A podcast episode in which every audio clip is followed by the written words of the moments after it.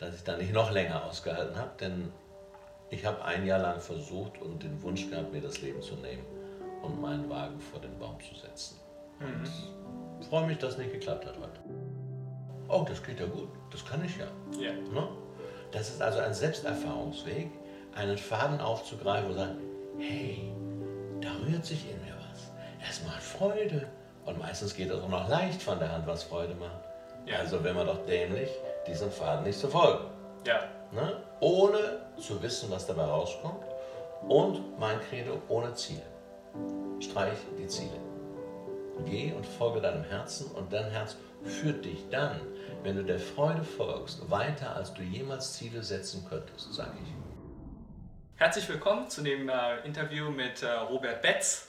Und ähm, ich freue mich, den Robert Betz an meiner Seite hier haben zu können, weil ich finde, er ist der absolute Experte für das Themenfeld äh, Berufung finden und Berufung leben, weil er das lebende Beispiel für mich ist. Gestern war ich auf seinem Vortrag ähm, und es ging um Selbstliebe, würde ich mal sagen. Und es war wirklich sensationell, wie er das Ganze wirklich gehandelt hat, weil es hat mich emotional auch sehr berührt und mitgenommen.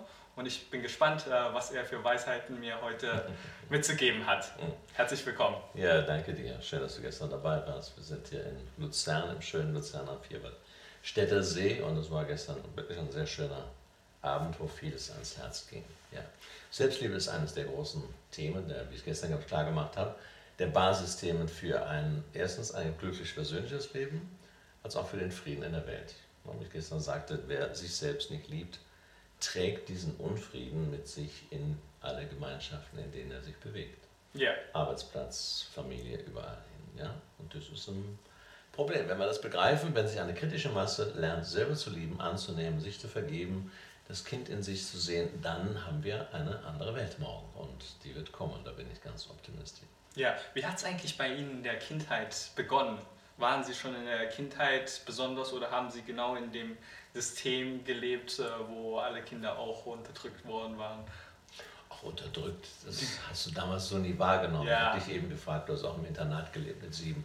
Das nimmt man dann in der Zeit auch gar nicht so wahr. Ja. Äh, ich bin aufgewachsen in einer ganz normalen, sehr katholischen, rheinischen Familie, als fünftes Kind von fünf Kindern, 53 geboren und wie das damals war, da ist man fleißig, brav und gut. Ja, die Überlebensstrategien, die Sie gestern Ja, aber haben. auch passt, anpasst, aber du merkst es dann als Kind als Überlebensstrategie. Du tust einfach, was, du, was die anderen gerne sehen. ne? Ja. Und so habe ich das auch gemacht. Meine Ja. Mutter war sehr katholisch, mehr etwas katholischer als mein Vater. Ja. Und ich war Messdiener ziemlich früh und, und, und äh, habe das ja nicht vergleichen können. Ich habe kein schlechtes Elternhaus gehabt. Ne? Manche denken immer, du bist ein schlimmes Elternhaus gehabt. Und nein, das Elternhaus nehmen die Kinder ja oft ganz normal wahr, weil sie oft gar keinen Vergleich haben mit anderen. Ja, ja, Und da habe ich nichts zu klagen. Also ich hatte es besser als meine vier Geschwister, die weit vor mir geboren sind. Meine älteste Schwester ist heute 83 ja, und die haben härtere Zeiten durcherlebt. Wie all unsere Vorfahren härtere Zeiten durcherlebt haben, wie deine Eltern ja auch. Von daher können wir dankbar sein. Manchmal nenne ich es die Gnade der späten Geburt, hier Ja. in so einem Wohlstandseuropa zu leben, ja, über fast 80 Jahre keinen Krieg zu haben. Das ist ja ein, ein, Riesengeschenk. Ja. Und das ist das Thema der Dankbarkeit wieder angesagt. Viele nehmen das einfach für selbstverständlich, besonders jüngere Generationen. Und da plädiere ich immer davor, erweiter mal ein bisschen dein Geschichtsbewusstsein ja. und mach dir klar, wie gut wir es haben. Auf jeden Fall. Also Ja. ich finde, ich war äh, persönlich in China im Internat. Das Ja. war zwar eine sehr harte Zeit, verglichen zwar so mit hinterher, wo ich die vergleichende Referenz Ja. bekam in Deutschland, aber ich bin unendlich dafür dankbar, weil jetzt weiß ich die chinesische Kultur, jetzt habe ich die chinesische Kultur gelebt und Ja. trage die als Erbe quasi auch in mir. Und Sehr das finde ich wirklich unglaublich, was meine Eltern mir da gegeben haben. Ja, den kann man dankbar sein. Ne? Du Ja. warst von sieben bis zehn, habe ich gehört, in Shanghai im Internat und kannst jetzt die Kulturen sehr gut vergleichen, auch wenn es schon ein bisschen her ist. Du bist heute wie alt? Ich bin heute 20 Jahre Ja, alt. unglaublich jung, also dafür bist du ja. Ich sag mal, ein Frühchen nenne ich die immer, ja. Ja. Menschen, die sehr früh aufwachen und sich für die wesentlichen Fragen des Lebens interessieren. Das finde ich toll, dass du das machst. Dass du sagst, ich kümmere mich jetzt mal um das Thema Beruf, Berufung.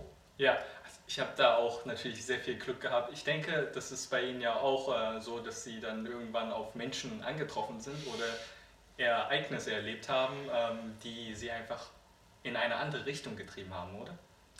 Ich habe erstmal ziemlich kontinuierlich einen Weg von 40 Jahren, vier Jahrzehnten gemacht im Grunde. Ich habe Psychologie studiert, erstmal äh, Industriekaufmann gelernt, habe Psychologie studiert, dann wollte ich natürlich Menschen helfen, wie meine Mutter schon Menschen geholfen hat. Das war die Mutterrichtung. Und äh, nach dem Psychologiestudium, nach 1982, habe ich sehr gut abgeschlossen, habe ich das Gefühl gehabt, ich kann damit keinem helfen, mit dem, was ich gelernt habe. Das war schon mal sehr schockierend.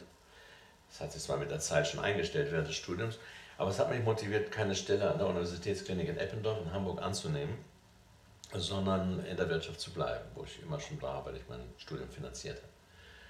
Und äh, das war einfach ein Bauchimpuls. Das war kein Mensch, der gesagt hat, mach das, mach das. Es war ein Bauchgefühl. Lebensfreude hast du nicht, wenn du da jetzt acht Stunden in der Eppendorfer Klinik äh, therapierst. Ja, damit kannst du, wie gesagt, kaum helfen. In der Wirtschaft kannst du was bewegen. Und wir als junge Männer wollen wir das bewegen, wollen Erfolg haben und so.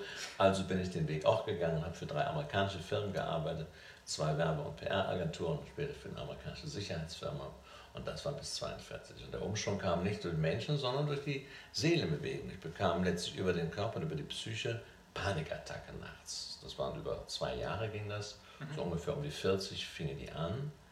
Konnte ich mich nichts mit anfangen, heißt, obwohl ich Psychologie studiert hatte und auch Therapie, mhm. bin ich dann zu drei Experten gegangen und die konnten mir nicht helfen. Mhm. Die konnten, habe ich deutlich gemerkt, nach zehn Sitzungen wussten die damit nichts wirklich anzufangen.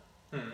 Und das war für mich der Impuls, einen Cut zu machen, etwas im Leben in der, im Äußeren zu ändern, heißt zu kündigen. Mhm. Und das habe ich dann auch gemacht. Mhm.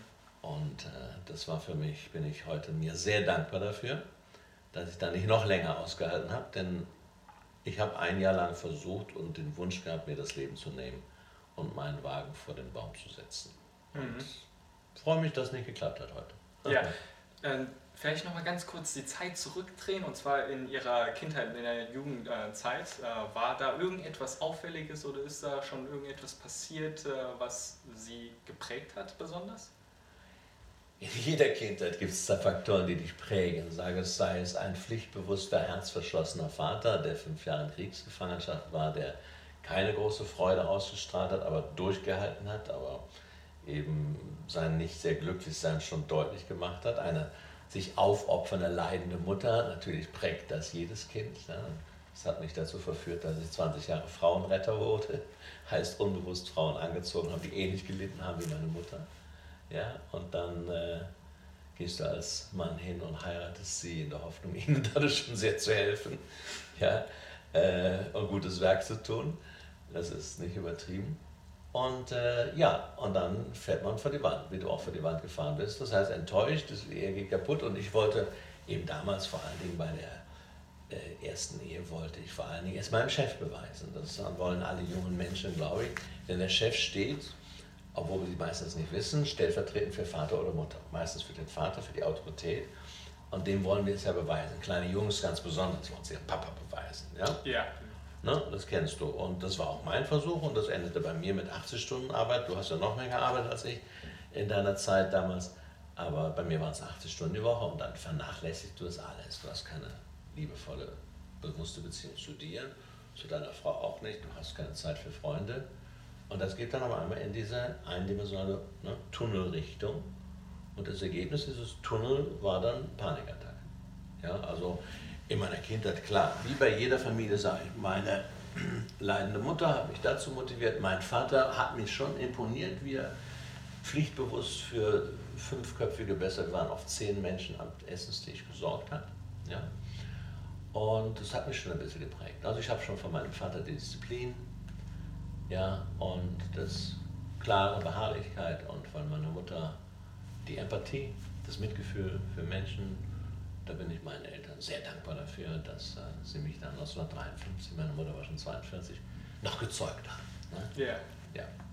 Das, was mich auch noch interessieren würde, Sie haben ja Psychologie äh, studiert. Ja. Ähm, hat es Sie interessiert, ähm, äh, das Studium an sich selbst? Oder mhm. hat es Ihnen Spaß gemacht, gefallen? Oder? Ja und nein. Es gab Fächer, die haben mir keinen Spaß gemacht. Zum Beispiel Statistik äh, war nicht mein Ding. Das lieben andere mehr. Ja, mir war nicht bewusst, dass genauso ja, bei der Medizin viel Physik, viel Biologie und so weiter, studierst ja Psychologie und auch Medizin, um dem Menschen zu helfen. Interessiert sich in Jedenfalls habe ich das gemacht. Und ich habe im ersten Teil des Studiums sehr viel ähm, auch Sozialpädagogik dazu studiert in Hamburg und das war sehr spannend. Das war also verbunden mit vielen Stadtteilprojekten. Ich habe an einem Institut studiert, das hieß Sozialpädagogisches Zusatzstudium. Und da haben wir sehr viel gemacht, also sehr viel Schönes gemacht. Ich habe da gleich schon Seminarassistent gemacht für Großseminare mit 80 Studenten, wo es ging um Theorie und Praxis der Sozialarbeit und Sozialpädagogik, um die ökonomischen Zustände in Deutschland. Und das hat sozusagen einen politischen Touch reingebracht in mein Psychologiestudium. Und da bin ich sehr dankbar für wie gesagt, die Statistik im ersten Teil des Studiums hat mich wenig interessiert. Ich habe richtig angefangen im ersten zweiten. Ich habe Kindertherapie studiert, habe Gesprächstherapie studiert. Und da gab es in Hamburg schon auch Praxisbezug. Es kamen Klienten von außerhalb rein. Und es hat mir Spaß gemacht, sehr viel Spaß gemacht. Ja. Und am Ende willst du dann ein gutes Diplom hinhauen, dann machst du natürlich alles für die Prüfung auch, damit dann der Einser rauskommt bei dem mhm. Diplom, mit dir was vorzuweisen. Wie haben Sie damals Ihre Entscheidung getroffen, ähm, überhaupt Psychologie zu studieren?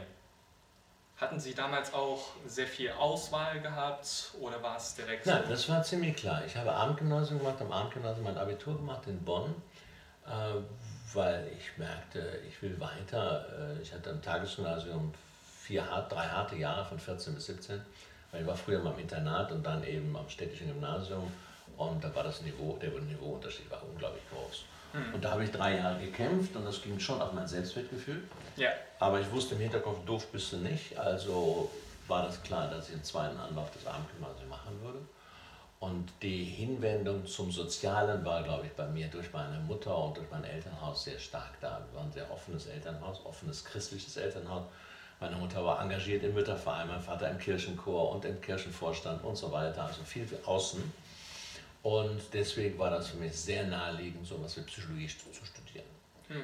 Im Arbeitsamt haben sie mir empfohlen, auch Medizin zu machen, weil damals war mein Traum Psychoanalytiker, das war das Höchste, was man so werden konnte. Mhm. Und dann haben sie gesagt, wenn du Medizin hast, dann hast du viel mehr Chancen, bessere Chancen als Analytiker. Das stimmt auch, aber Medizin war nicht mein Ding. Mhm. Ich habe das nach drei Monaten die ersten Prüfungen gemacht und gesagt, tschüss, ich gehe zur Psychologie. Mhm. Ja. Ist es damals auch bei Ihnen so gewesen, dass es auch nicht so viele Fächer zur Auswahl gab? Oder war damals tatsächlich auch so viel interdisziplinäre Fächer auch, äh, die in dem Bereich weiterführend waren oder ähnlich vergleichbar waren zur Psychologie? Heute gibt es vielleicht noch mehr differenzierte Möglichkeiten als vor 40, 50 Jahren, aber das war, war Auswahl war da. Mhm. Also ich hätte jetzt was anderes machen können, aber äh, nee, das war schon ziemlich deutlich. Was dem Menschen und seinem Seelenleben und seinem Glücklichsein angeht. Das hatte ich vermutet, dass man das bei der Psychologie lernt, tut man aber nicht. Ja, ja. Das mache ich heute mit meiner Transformationstherapie. Ja, bei mir persönlich ist es so, dass ich sehr viele unterschiedliche Interessen habe. Also ich könnte ja. mir vorstellen, Medizin zu machen, Ernährungswissenschaft zu machen, äh, Philosophie zu machen, mhm. Mathematik, IT und ich habe da so viele Dinge, mich vom Herzen aus so interessieren. Das macht es schwieriger, ne? Das macht das unheimlich schwierig, weil das okay. Ganze auch nicht so einen gemeinsamen Nenner, beziehungsweise ich finde den gemeinsamen Nenner noch nicht. Dann bist du so eine Art Generalist. Eine Art Generalist. Was würden Sie da äh, für Ansätze wählen, damit man auch so klar auf die Seele, auf den aktuellen Seelenzustand hören kann?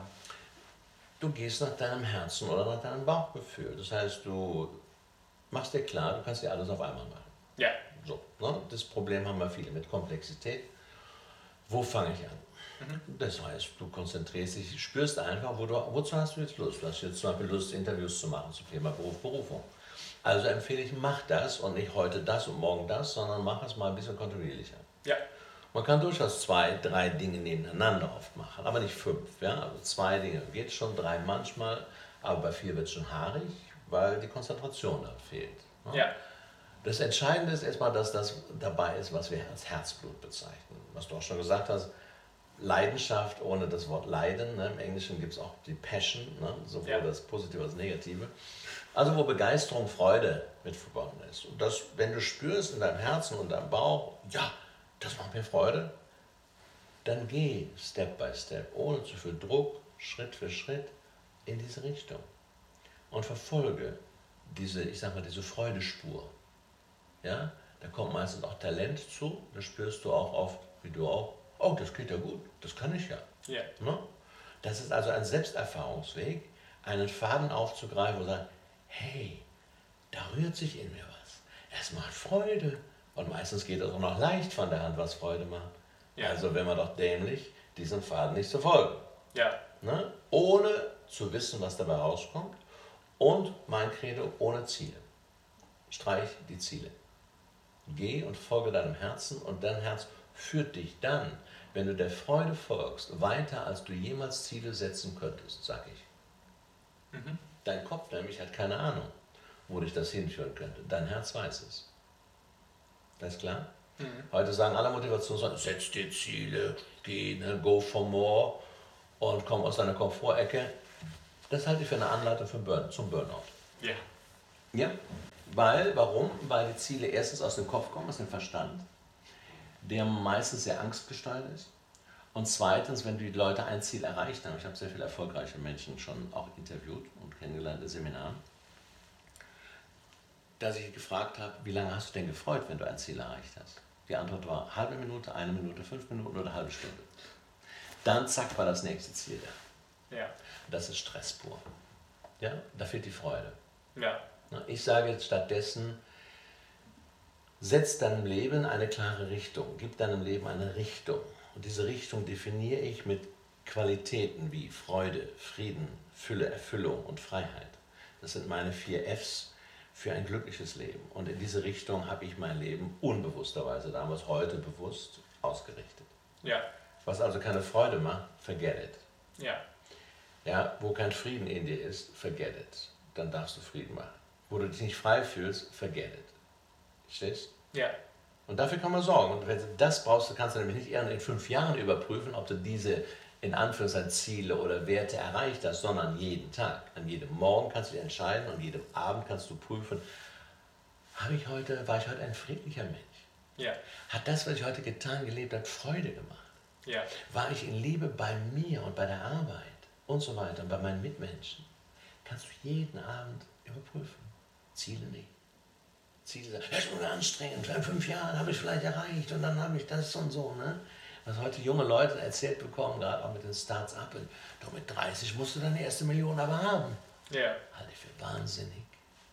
Ich habe nichts gegen Geld und Erfolg und Wohlstand, aber das nährt dein Herz nie. Ja. Ne? Ja. Wir haben gelernt, tu viel, dann hast du was, dann bist du was. Aber das bist du was heißt nicht, dann bist du glücklich, sondern du bist was in den Augen der anderen. Ja? Neidfaktor. Hm. Anerkennung von anderen, aber nicht hier. Dieses Herz will singen vor Freude, auch bei einem jungen Menschen, aber beim älteren Menschen. Ja, aber junge Menschen gehen sehr oft danach, was andere sagen. Du solltest das, du musst das, ja mach doch nicht so Blödsinn. Ne? Wenn einer Archäologie studieren will und es gibt keinen Job und er sagt, ich will das studieren, dann mach das. Hm. Verstehst du? Ja. Ne? Dann muss man dem Herzen folgen, da weißt du nicht, was daraus wird. Hm. Von daher folge deinem Herzen. Da stimme ich vollkommen zu. Gestern haben Sie auch im Vortrag erwähnt, wo man ins Wochenende geht und sagt, ja, ähm, diese Sache, diese Sache und diese Sache möchte ich ganz gern machen. Voll durchgeplant. Das und Voll das. durchgeplant. Und das hat genau auf mich zugetroffen. Also mhm. ähm, so vom Typus her mhm. Bin ich auch und habe dann auch gedacht, am Wochenende, ja, dann mache ich mal ein bisschen weniger, aber diese paar Ziele, die sollte ich trotzdem schaffen. Und bei mir spüre ich das dann auch immer, wo ich meine innere Stimme so zu mir sagt, ja, du solltest das machen oder du musst das machen. Und da habe ich auch diesen Druck ja. gespürt. In dem Sinne, ich finde das schon wirklich sehr hilfreich, wenn man sagt, ja, Werte setzen und nicht die Ziele, sondern eine gezielte Richtung einfach nur ja. zu geben und äh, das zu leben. Das führt einem deutlich. Ja, ich denke, junge Menschen dürfen schon lernen, zu begreifen, was das männliche und das weibliche Prinzip ist. Dass in jedem Mann und jeder Frau sowohl rechts das männliche ist, als auch im linken Körperteil das weibliche und dass wir diese Balance herstellen. Bei den meisten ist die Balance so, heißt das männliche ist absolut überbetont und das weibliche unterbetont. Was heißt weibliches Prinzip? Das bezieht sich auf alles, was ausatmen, entspannen, nicht tun, Intuition, mich fallen lassen, mich gehen lassen, mich führen lassen angeht, also auch hier vom Herzen führen lassen. Das ist für die meisten jungen Leute, glaube ich, bewusst böhmische Dörfer. Unbewusst kennen sie es vielleicht, aber sie leben es nicht. Ne, wie am Beispiel des Wochenends. Wir takten das alles durch, voll durchgeplant. Und dann ist das, sind die Leute am Sonntagabend kaputt. Yeah. Und nicht erholt. Ne, der Sonntag besonders ist, früher hieß man der Tag des Herrn, das ist der Tag des Ausatmens. Natürlich darfst du genießen, natürlich kannst du ins Kino gehen, aber geh auch in die Natur, äh, nimm Zeit für dich, für deinen Schatz, für deinen Liebsten, aber nimm dir Zeit zum Ausatmen, zum Dösen, zum Spielen, zum Genießen und sich fallen lassen. Und das haben viele, glaube ich, besonders ehrgeizige junge Menschen, wie du einer bist und warst, auch besonders vergessen. Yeah. Ja, und laufen dann schon immer früher an die Wand. Wir haben heute, du hast schon früher, an mit vielen 27, 28-Jährigen mit Burnout haben wir heute. Mhm. Ja, und das einfach aufgrund, weil sie sich geirrt haben, mhm. weil sie irrtümlichen, unwahren Gedanken gefolgt sind. Mhm. Ich musste, ich sollte, und es sollte noch mehr und dann sollte ich schon so weit sein. Guck mal, die anderen sind schon weiter und oh, guck Salando und die alle, so muss ich genauso und was und so weiter. Mhm. Es ist ja im Alltag trotzdem so, dass man ganz gerne vorankommen möchte oder man irgendetwas ganz gerne haben möchte, womit man diesen äh, Progress einfach messen kann. Ist das sinnvoll oder würden Sie sagen, das auch äh, genauso. Da muss die Frage zurückgehen. Was verstehst du unter eben vorankommen? Was verbindest du mit vorankommen? Kohle, Wohlstand, Titel, Ansehen oder was? Ja? Jeder Mensch darf ja, was verstehe ich unter Fortschritt, unter Vorankommen? Das hier ist es, unser Menschen- und Lebensbild auf dem Prüfstand. Und da machen wir uns keine Gedanken darüber, was für ein Mensch, auf Basis welchen Menschenbildes, welches Bild vom Leben wir leben. Ja? Vorankommen, das ist so ein vager Begriff. Viele würden sagen, ja, ja klar, ich will vorankommen. Aber wohin? Als Beispiel, ich sage, die Menschen laufen, rennen, hasten, hetzen durch die Woche. Und wenn du sie anhalten würdest, sagen, wohin läufst du denn? Ja, sag ich, weiß ich auch nicht, die laufen alle. Verstehst du, können die sagen, hey, ich weiß genau, dahin will ich laufen und dahin will ich gehen und darum strenge ich mich an, weil mich das erfüllt. Nein, das sind meistens Kopf wieder Dinge, die von außen auf, aufoktroyiert werden oder beeinflusst werden. Ich will es doch erreichen, ich will es doch schaffen, ich will mein Häuschen mit 45 abgezahlt haben oder ich möchte ein anderes Auto fahren und ich möchte Prokurist sein und ich möchte mein eigenes Business haben.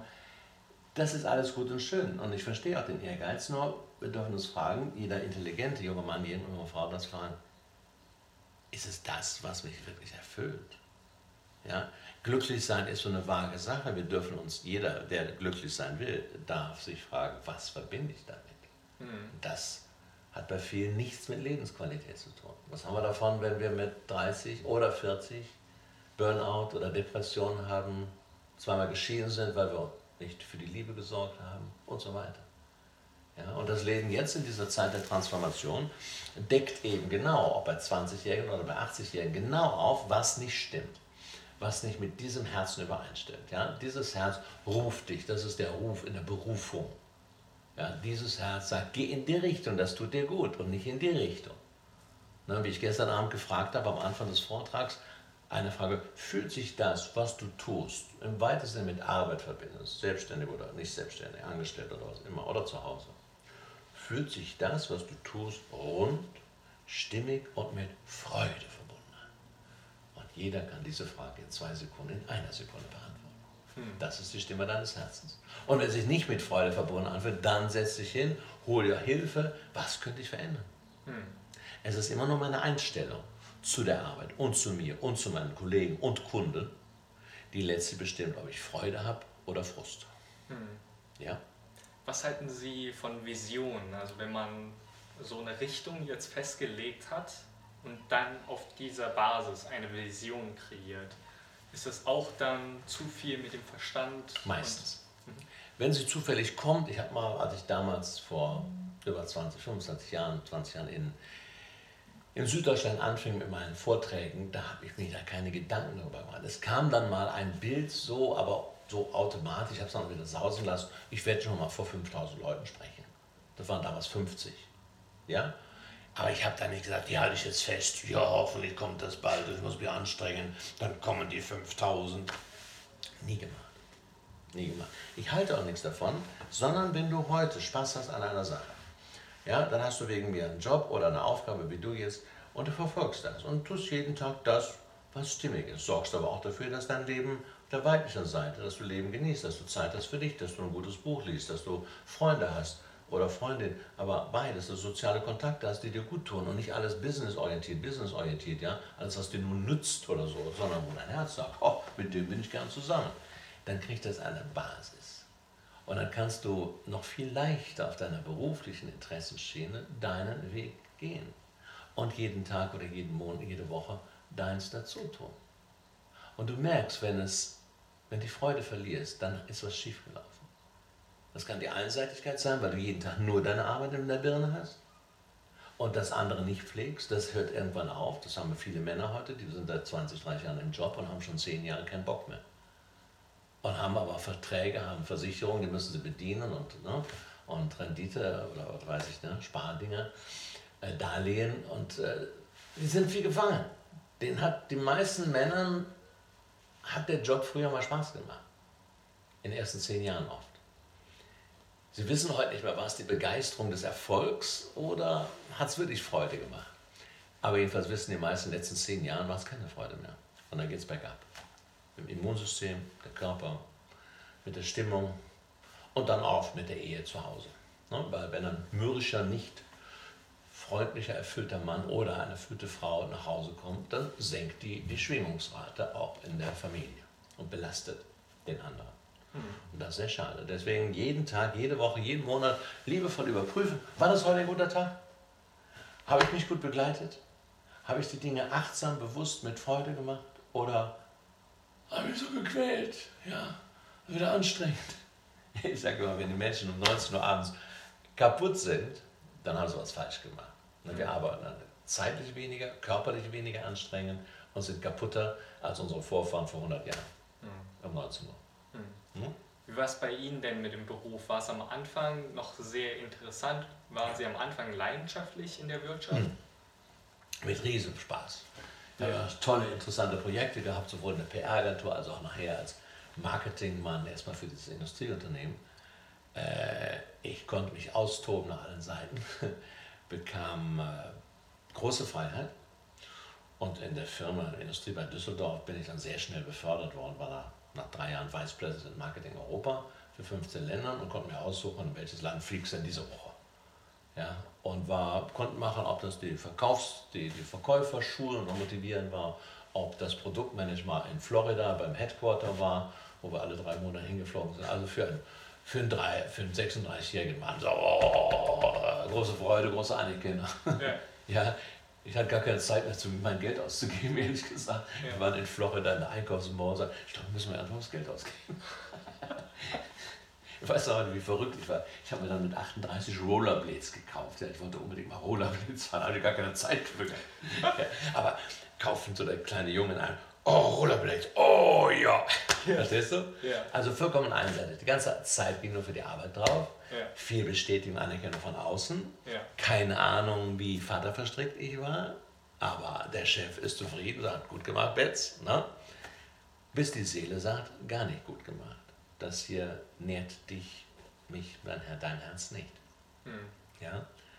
Und das, diese Erfahrung kriegt jeder, ob im Körper, in der Psyche, Partnerschaft, arbeitsmäßig.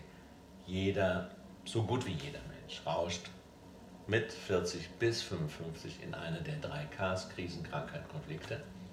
Und wie gesagt, das ist sehr wichtig zum Aufwachen. Hm. Aber junge Menschen wie du, die kommen jetzt immer mehr in meine Vorträge, auch 20-Jährige. Und ich sage mal, was wollen die denn schon hier? Ja, sie sind ja nicht doof. Sage, wir warten noch nicht bis 50, bis, wie du gesagt hast, da fängt das eigentliche Leben an. Wir wollen es früher haben. Und das ist sehr, sehr schön. Ich freue mich sehr über euch, dass ihr viel wacher seid als wir mit 20 weil ihr seht ja aufmerksam um euch herum, was passiert. Mit eurer Elterngeneration, mit anderen. Die einen von euch sind auf dem Ehrgeiztrip, ich will es schaffen. Die müssen ihre Erfahrung machen, aber andere sagen, hey, ich weiß, da ist mehr, das ist nicht nur Gehirn, da ist ein Herz und da ist ein Bauchgefühl. Und ich bin nicht so blöd und hole mir erst meine drei Burnouts. Mhm. Ne? Also ich bin sehr optimistisch für eure Generation. Mhm. Da kommen jetzt immer mehr. Mhm. Da gibt es auch noch ein ganz zentrales Thema und zwar die Angst. Äh, vor allem jetzt bei mir, mhm. ähm, wo ich die Entscheidung getroffen habe, dass ich das Studium absprechen werde Ja. und was anderes tun werde. Ja. Da gibt es erstmal von allen möglichen Seiten das, was ganz schief gehen könnte Ja. und dass du auf Boden bleiben sollst und nicht komplett abfliegen sollst und nicht äh, so überheblich werden sollst, egoistisch sein sollst und Wie dass du einfach reagierst du finanziell darauf? das Ja. Ganze Wie reagierst du darauf, wenn sowas kommt? also es ist natürlich so, ähm, ich habe erstmal meine Perspektive auf die ganze Sache geändert, äh, wie ich das Ganze sehe und entsprechend habe ich mich auch distanziert von den Aussagen. Ähm, zwar habe ich mich distanziert, aber ich merke trotzdem irgendwie durch diese ganze Masse, die auf mich Mhm. zukommt, also Mhm. selbst wenn ich mich äh, irgendwo anders platziere, ist die Masse trotzdem so groß, dass sie mich irgendwie trotzdem abstreift. Und Mhm. Was glaubst du, warum machen die das? Weil die dich alle so lieben? Oder warum glaubst du, machen die das? Kommen die auf dich zu mit diesen Ratschlägen und Empfehlungen? Geht doch gar nicht. Und ich glaube, das ist so deren eigene Erfahrung oder das, was die halt geprägt hat. Und vielleicht versuchen sie, also ich denke schon, dass sie das Beste versuchen, Mhm. mir mitzugeben, was sie aus deren Leben gelernt haben, was nicht unbedingt auf mich zutreffend sein muss, aber Ja. sie einfach ihr Bestes geben und es einfach nicht für mich passt. Also es ist ja genauso, ich würde es so vergleichen in der Schule, es gibt einen Lehrer, die sind total nett, aber Mhm. die Schüler, die merken das nicht. Mhm. Oder die Schüler, die nehmen das komplett anders wahr und sagen, ja, was ist das denn für ein Lehrer? Der Mhm. sagt ja nur, ich soll lernen und macht so Mhm, einen mhm. harten Unterricht. Und der Lehrer dabei denkt vielleicht so ganz anders und sagt, hey, ich möchte euch das beste Wissen Ja. mitgeben. Ja. Hey, ich möchte euch auf die beste Universität Sie meinen es gut, aber ihr Motiv ist ihnen oft nicht klar. Also die Menschen, die dir sagen, also die das geht so gar nicht, ja. Passt ja auf, pass ja auf, und das geht. Du kannst ja abbrechen, halt mal durch, ja. Halt doch erstmal sechs Jahre durch, kannst du doch immer noch was anderes machen. Ne? So, so sind ja die Argumente. Yeah. Die machen das, weil du ihnen Angst machst. Also das macht den Menschen Angst, wenn einer ausschert aus diesen Normalgleisen des normalen Menschen und sagt, das stimmt für mich nicht. Ich folge einfach meiner Intuition oder meinem Herzen oder meinem Bauchgefühl. Das äh, schreckt die anderen ab, auch wenn sie es gut mit dir meinen und versuchen dich von dem Weg abzubringen. Versuchen, ja, genauso wie bei der Selbstliebe. Wenn ein Mensch sich anfängt, sich selbst zu lieben, dann wird er sehr schnell Angriffen von anderen ausgesetzt und sagt, du bist aber ein Egoist. Ja, du denkst ja nur noch an dich. Ne? Es gibt Menschen, die sich selbst lieben, die wirklich so mit Ellbogen hinkommen und auch den anderen nicht lieben. Aber die meisten, die lernen Nein zu sagen, sich abzugrenzen, bekommen nicht das Lob der anderen. Ja? Sondern der andere, der Normalmensch, versucht, seine Mitmenschen wieder in das Boot des Normalen zurückzuholen. Darum mache ich dir und allen anderen Menschen Mut, möchte ich Mut machen, seinem eigenen Weg, seinem Herzensweg, seiner Intuition zu folgen und diesem Herzen treu zu bleiben. Ich sage, du wirst unendlich belohnt, auch wenn du zeitweise etwas einsam dastehst und die sogenannten Freunde den Rücken kehren. Mhm. Meine herzliche Empfehlung an alle, Mhm. die diesen Weg gehen. Mhm. Was würden Sie da empfehlen, um mit solchen Menschen oder solchen Gedanken umzugehen, um diese negative Gedanken einfach mal ein bisschen stärker abzudämpfen und äh, noch reiner zu spüren, welche? Gefühle und welche Gedanken der andere auslöst, besonders die Gefühle. Ja, der andere, wenn es dich berührt, dann berühren sie deinen eigenen Zweifler, inneren Zweifler oder inneren Kritiker, der dann sagt, vielleicht hat er recht, vielleicht hat er recht, vielleicht soll ich aufpassen. Wir sind ja nicht immer ganz monokritisch, sondern wir haben auch verschiedene Stimmen in uns. Wir haben die Stimme des Herzens und wir haben die Stimme der Angst, die du von zu Hause gelernt hast. Aufpassen, vorsichtig, nicht zu weit aus dem Fenster lehnen und so weiter. Und das ist also ein, ein Weg der Selbsterfahrung. Ich kann mich mehr kennenlernen, welche Stimmen sind da in mir, wenn ich reagiere. Ne? Wenn mich nur einer nur kritisiert und es berührt mich negativ, dann ist einer in mir, der sagt, vielleicht hat er recht.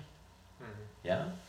Also kann ich das nutzen, erstens, um die Gefühle, die ein anderer auslöst, mit seinen Worten und seinen sogenannten gut gemeinten Ratschlägen zu spüren, die Augen zu schließen und, wie ich in meinen Meditationen das zeige, zum Beispiel Ängste, Unsicherheit zu fühlen.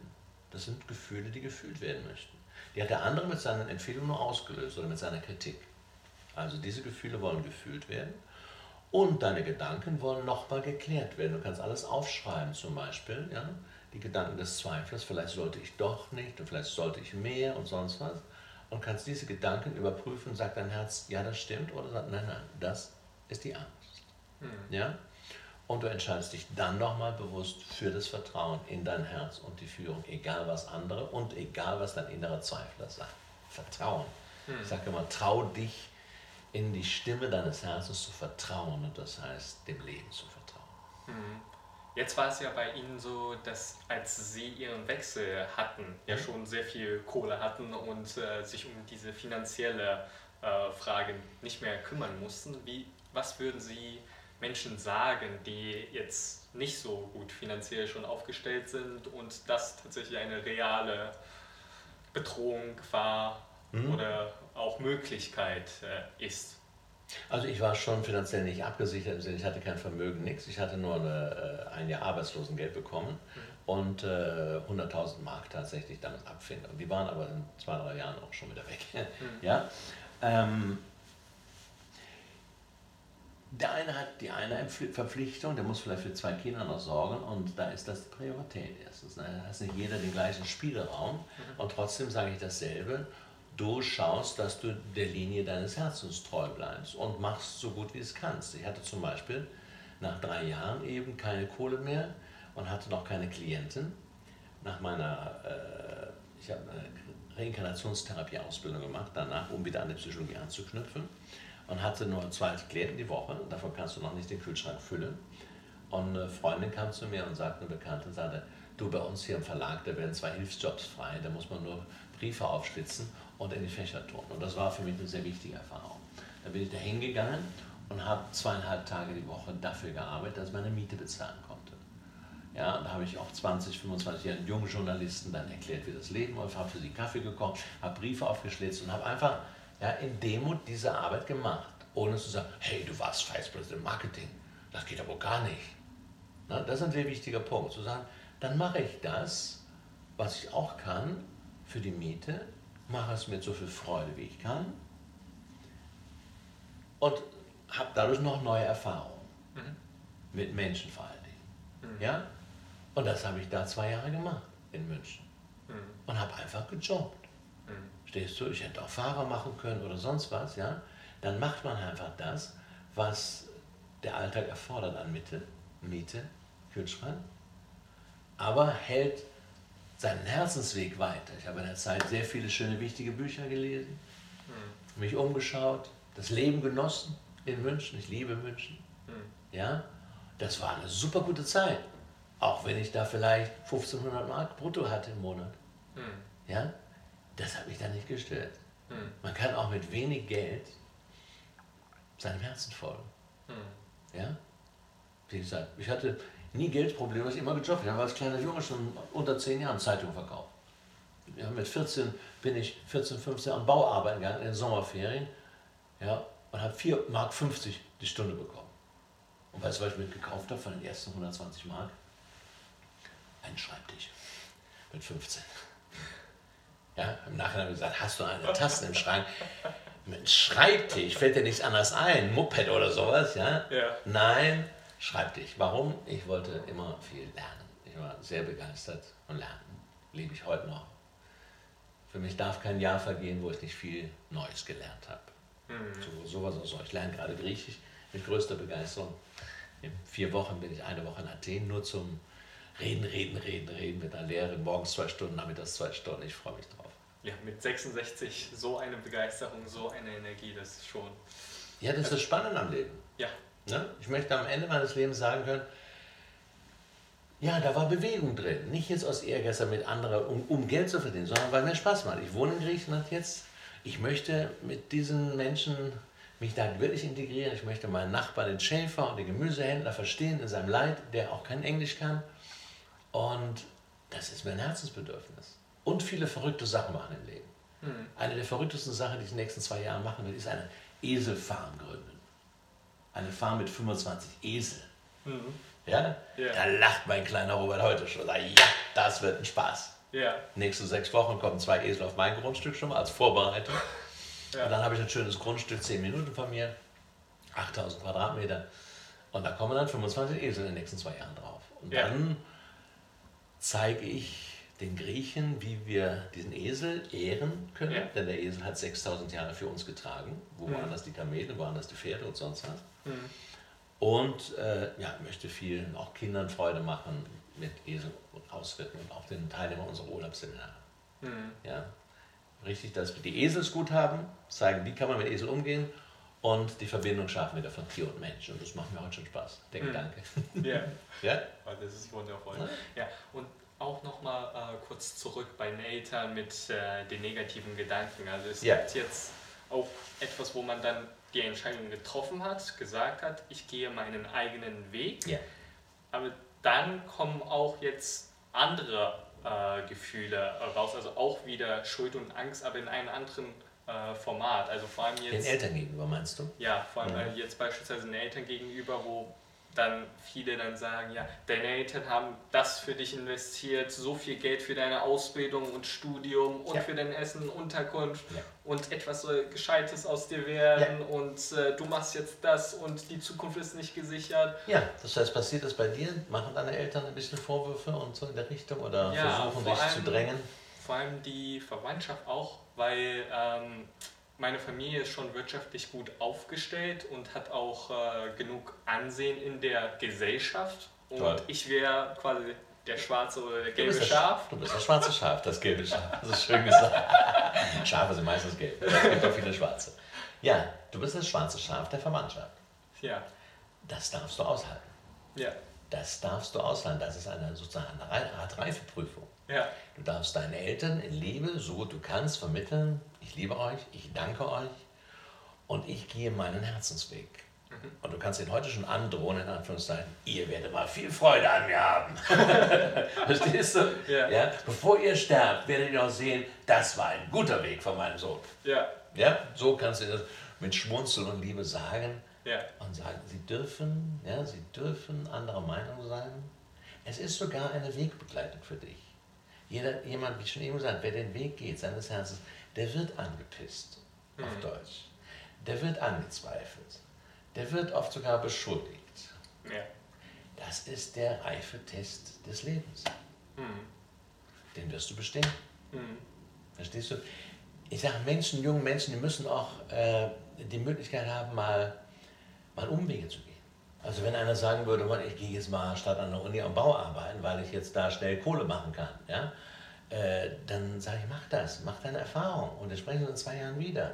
Oder wenn einer sagt, geht erstmal nach Australien, ne? ob Work and Travel oder gar nichts machen oder sonst was, mach das. Oder einer geht wie früher in Ashram nach Pune, ja, nach Indien und meditiert da zwei Jahre rum. Mach das. Jedes Menschenweg ist gleichwertig. Egal ob einer in der Gosse landet oder Vorstandsvorsitzender ist. Ja, das ist nur unser Verstand, der sagt, das geht aber nicht. Mhm. Ne? Weil unsere Seele sagt, wir sind hier, um Erfahrungen zu machen. Und die Seele unterscheidet nicht in gute und schlechte Erfahrungen, nur unsere Birne. Ja? Wir, besonders natürlich auch deine Bekanntschaften, Verwandtschaft, möchten, wünschen das Allerbeste, wünschen, dass du Erfolg hast. Aber es ist auch aus Eigeninteresse. Ne? Auch dieser junge Mann gehört zu uns und hat seinen ganzen Ehrgeiz eingesetzt. Und guck mal, wo er heute schon mit 30 ist. Er hat es geschafft. Das heißt, du sollst auch ihre Bedürfnisse befriedigen. Es geht nicht nur um deine. Mhm. Ja? Und heute in der Zeit der Transformation bist du genau am richtigen Trip, in Anführungszeichen am richtigen Weg, deinem Herzen zu folgen. Und mhm. du kannst stolz sein, mit 20 schon dieses Bewusstsein zu haben. Herzlichen Glückwunsch. Ja, danke. Ich hätte es mir gewünscht, mit 20 das zu haben. Alle Achtung.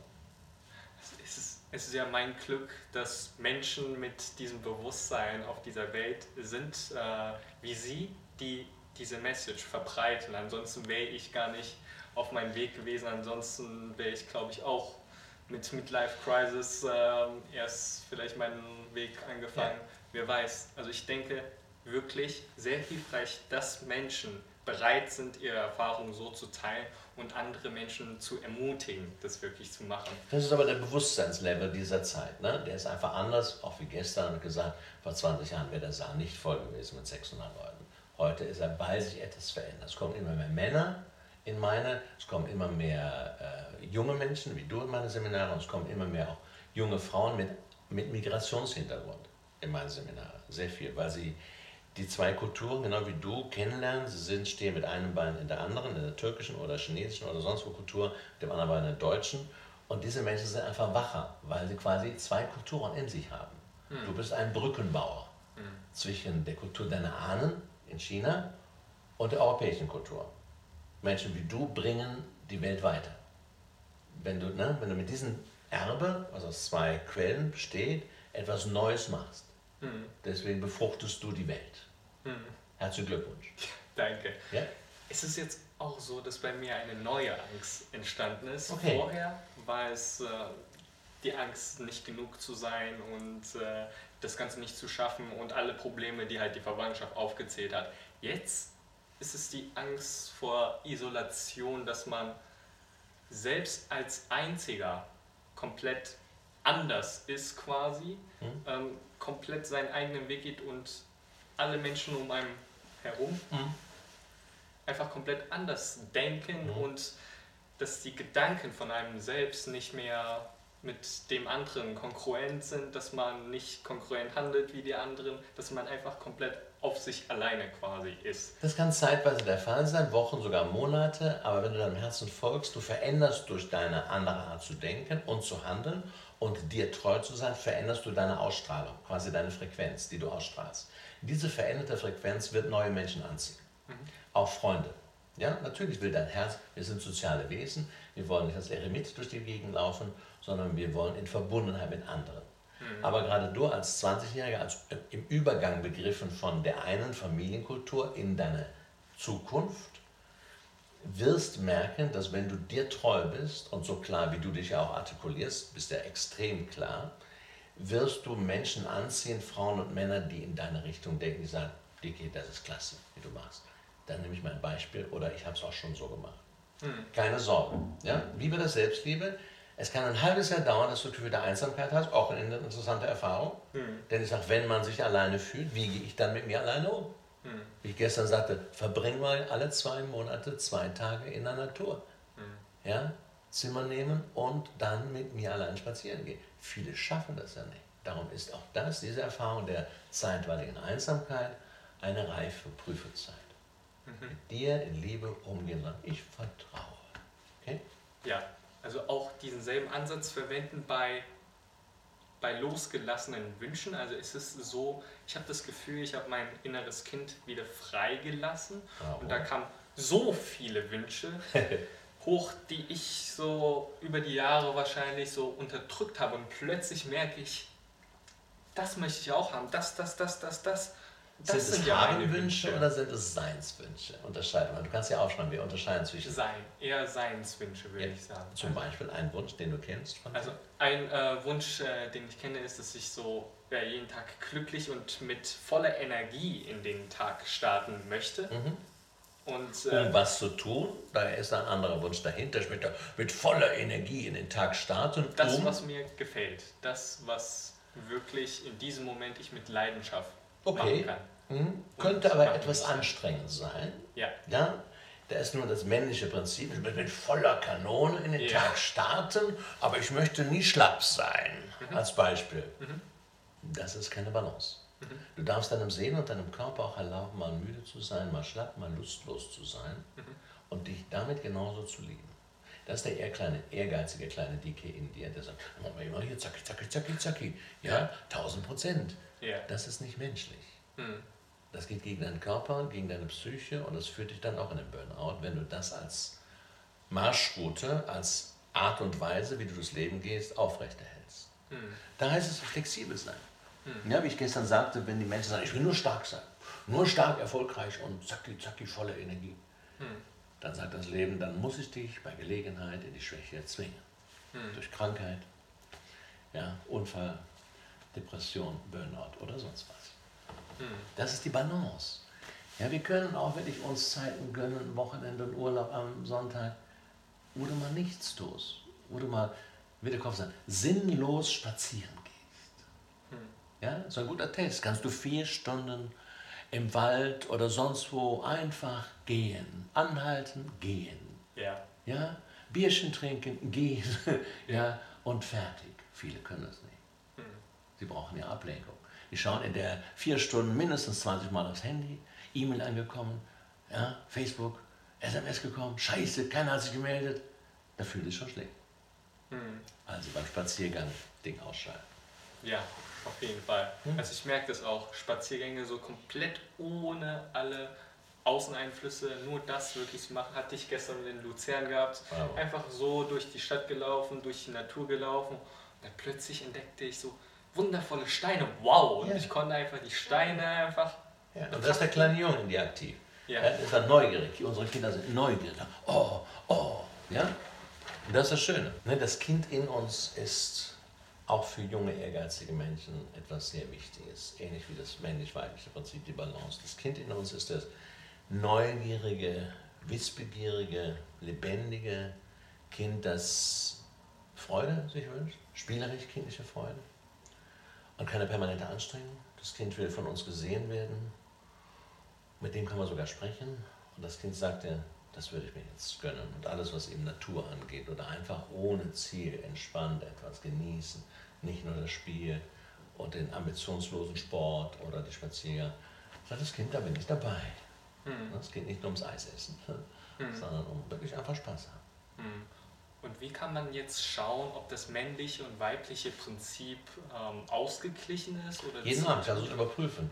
Ob du erschöpft bist, dann war was falsch. Mhm. Wenn du erschöpft bist, hast du es übertrieben. Mhm. Wenn du wohlig müde bist und sagst, ach, schöner Tag, mhm. ich kann jetzt noch, bevor ich einschlafe, noch mal meditieren oder reflektieren oder Tagebuch schreiben oder zehn Seiten einem guten Buch lesen, ganz entspannt und knack nicht dabei weg, dann hast du was richtig gemacht. Ja. Den Tag liebevoll, genussvoll abschließen ist ein schönes Prüfkriterium. Ist es jetzt auch bei mir persönlich so, gestern habe ich zwar die Stadt Luzern sehr genossen, mhm. Am Ende des Tages kam dann auch dieser ambitionierte Dike aus mir heraus und sagte dann, ja, heute hast du aber nichts gemacht. Und in dem Moment kam dann auch so ein bisschen diese Leere dann auch. Also obwohl das Ganze ja mit Fülle für mich sich gut angefühlt hatte, aber in dem Moment, wo der so gesagt hat, ja, heute hast du aber nichts der gemacht. Kritiker in dir, der hat große Macht. Ja, ich empfehle dir sehr meine Meditation Schluss mit Hetze, Druck und Stress. Dort begegnest du drei inneren Figuren, dem inneren Richter, dem Antreiber und dem Perfektionisten. Die sind bei dir alle drei sehr stark, bei den meisten, bei dir besonders Perfektionist. Den darfst du die Macht, deine Macht zurückholen von denen. Mhm. Ja, das geht ja nicht zu bekämpfen. Das sind deine Schöpfungen, die haben dir gedient in der Schule, damals im Internat, überall.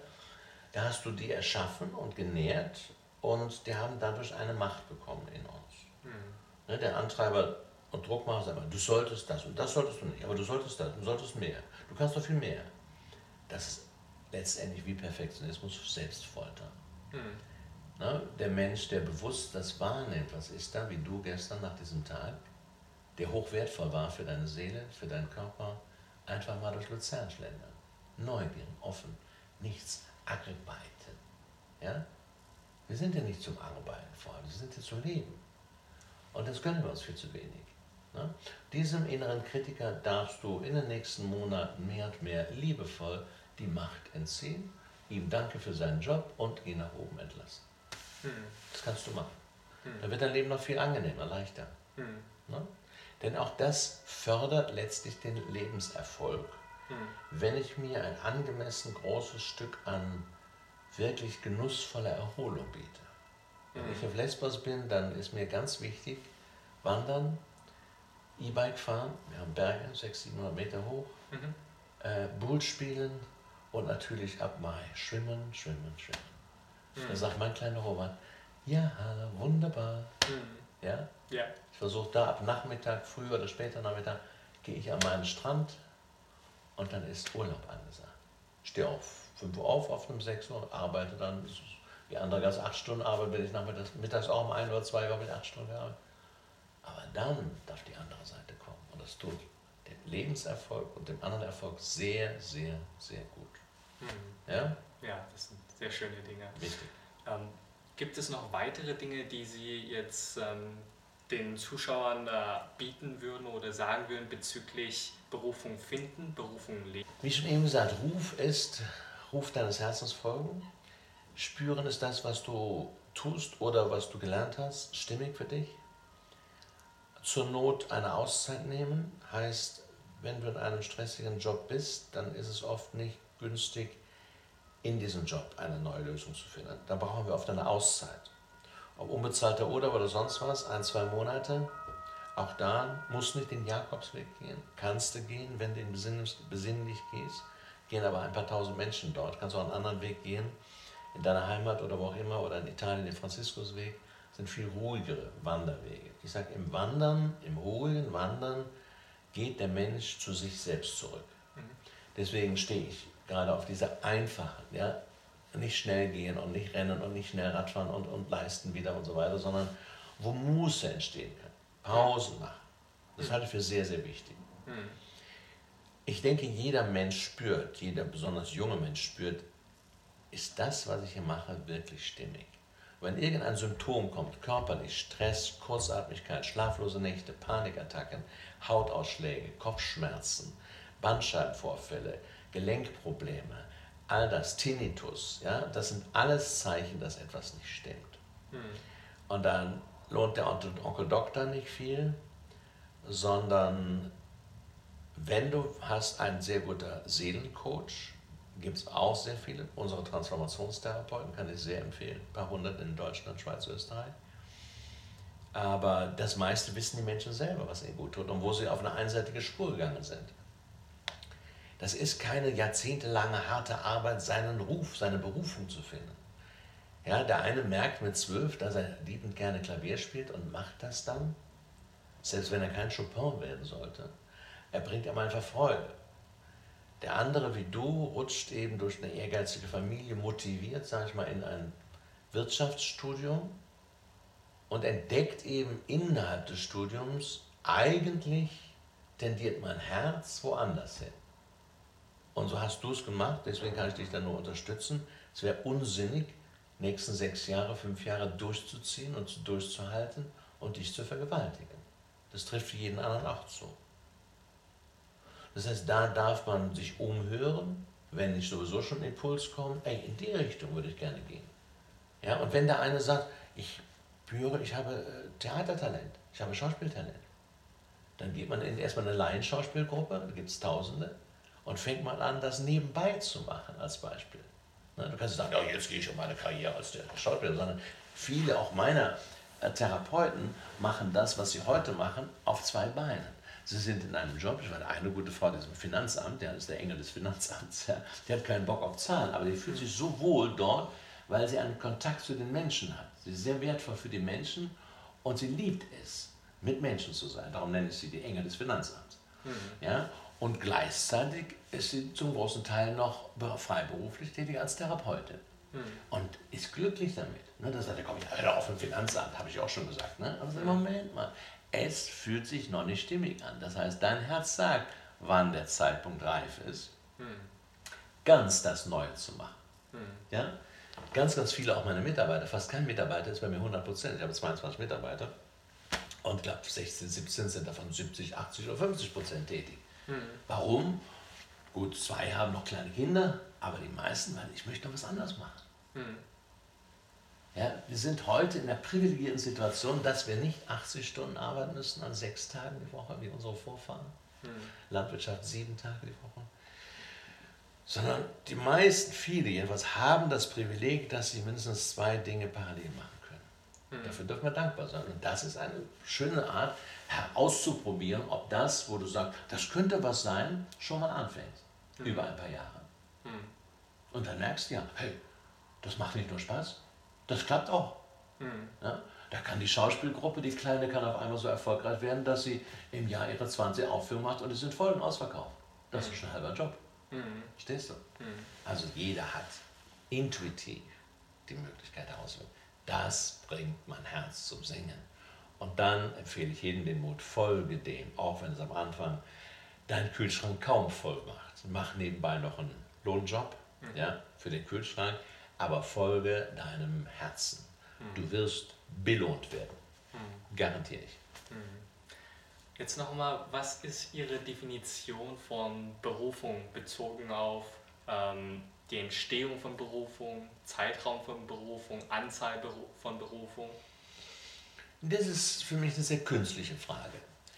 Berufung ist nochmal, wenn ich einen Beruf ausübe, der mit dem Stimme meines Herzens übereinstimmt heißt, wenn ich dem Ruf meines Herzens folge und der heißt Freude, Freude, Freude. Wäre schön, wenn zu der Freude auch Talent kommt. Ja, dass ich entdecke, wenn ich es mache, oh, ich kann das auch. Das ist aber oft der Fall. Das heißt, wo ich hintendiere, dass ich das auch kann und dass es leicht geht. Und das merke ich, wenn ich etwas tue Neues, es klappt wunderbar und es macht Freude mhm. und auch die Kontakte zwischen ne, den Menschen, mit denen ich das mache, fühlen sich gut an. Dann sind das vier schöne Faktoren. Mehr brauche ich zur Berufung nicht zu sagen. Mhm. Du ja. hörst den Ruf des Herzens und darfst den Mut haben, ihm zu folgen. Und dann merkst du, was ich heute mache, ist, wie viele sagen, du hast es auch am Anfang schon erzählt, ich bin dahin geführt worden. Mhm. Ich habe keinen strategischen Plan gehabt. Mhm. Ich habe keine Ziele gehabt. Ja. Ich habe fast zufällig entdeckt, dass ich gerne Vorträge mache. Mhm. Ja? Habe, als ich nach München ging, 1996, ein Jahr später, 1997, in einer Buchhandlung angeklopft, wo man Vorträge machen konnte. Ja, in der psychologischen Fachbuchhandlung gibt es heute nicht mehr. In der Heimhauser Straße. Habe dort angefangen, vor 30, 40 Menschen Vorträge zu halten. Bekam die Hälfte des Eintritts, 5 Mark als Honorar. Dachte ich, super. Nach vier Vorträgen war die Bude voll mit 110 Menschen. Habe es woanders gemacht, auch Buchhandlung, Arztpraxen und so weiter. Und das Einzige, was ich gemerkt habe, erstens, es macht Spaß. Zweitens, du kannst das, da hast du ein Talent für. Und das schon heißt, dann machen wir es noch weiter, oder? Mhm. Ja? Und so habe ich von 1997 bis 2007 viele hundert, über tausend Vorträge gehalten, in vielen kleinen Orten, im Allgäu, in München. Ja?